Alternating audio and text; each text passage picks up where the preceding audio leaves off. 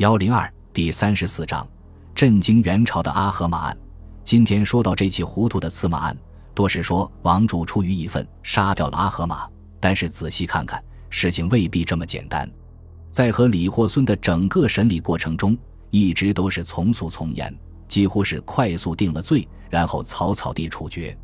按照王柱和高和尚的供词，他们两个是冒用了真金太子的名义。假托真金太子的诏书，调动了张毅的军队，成功除掉了阿合马。但问题是，阿合马不是三岁的小孩子，怎么会这么容易就上当？而整个的审理过程也从严从速，和李霍孙等蒙古大臣对阿合马的死无不拍手称快，继而拼命下药。在阿合马死后短短几天，就有大量的奏折揭发阿合马的罪恶。如果说之前没有过串通，这显然是难以置信的，因此阿合马的死很可能是真金太子所策划。以真金太子和汉族文士之间良好的关系，以及他推行汉法的愿望，想做到这个并不难。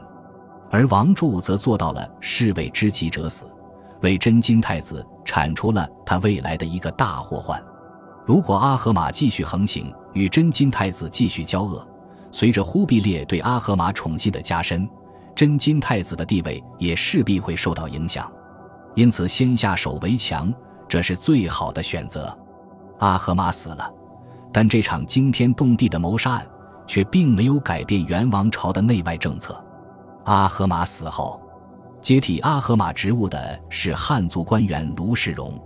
卢世荣本来就是靠行贿阿合马得官，阿合马遭清算初期。也曾被真金太子化作阿合马同党，遭到贬斥。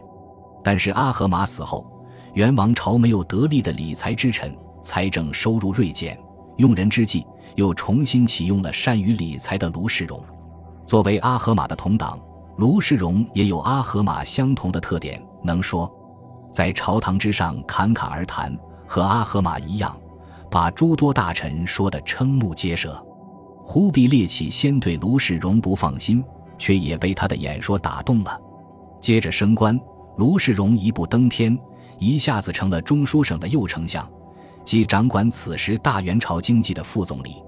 曾审理王柱刺杀阿合马案的和李霍孙大为忧虑，私下对人说：“才除了一条狼，又来一条狐狸，国家无宁日了。”比起阿合马的恶狼做法，卢世荣确实很狐狸。他的主要方式是整顿市舶司，提高关税，以及从北方草原蒙古畜牧业中加税。这一下可得罪了大批蒙古官僚。结果，卢世荣干了没几天就被人弹劾。而对于真金太子来说，最惨的后果是卢世荣的任命，说明忽必烈对他这位储君根本不信任。他刚刚罢免的同党，转眼就擢升起来。此后。这位仁善的太子大受打击，整日长吁短叹。后来又因为江南御史台奏请忽必烈禁止后宫干政，忽必烈怀疑这份奏章是真金太子指使的，冲儿子发了一通邪火。谁想真金太子抵抗力差，竟然吓得一病不起。公元一千二百八十六年，这位曾怀有行汉法理想的太子英年早逝，年仅四十三岁。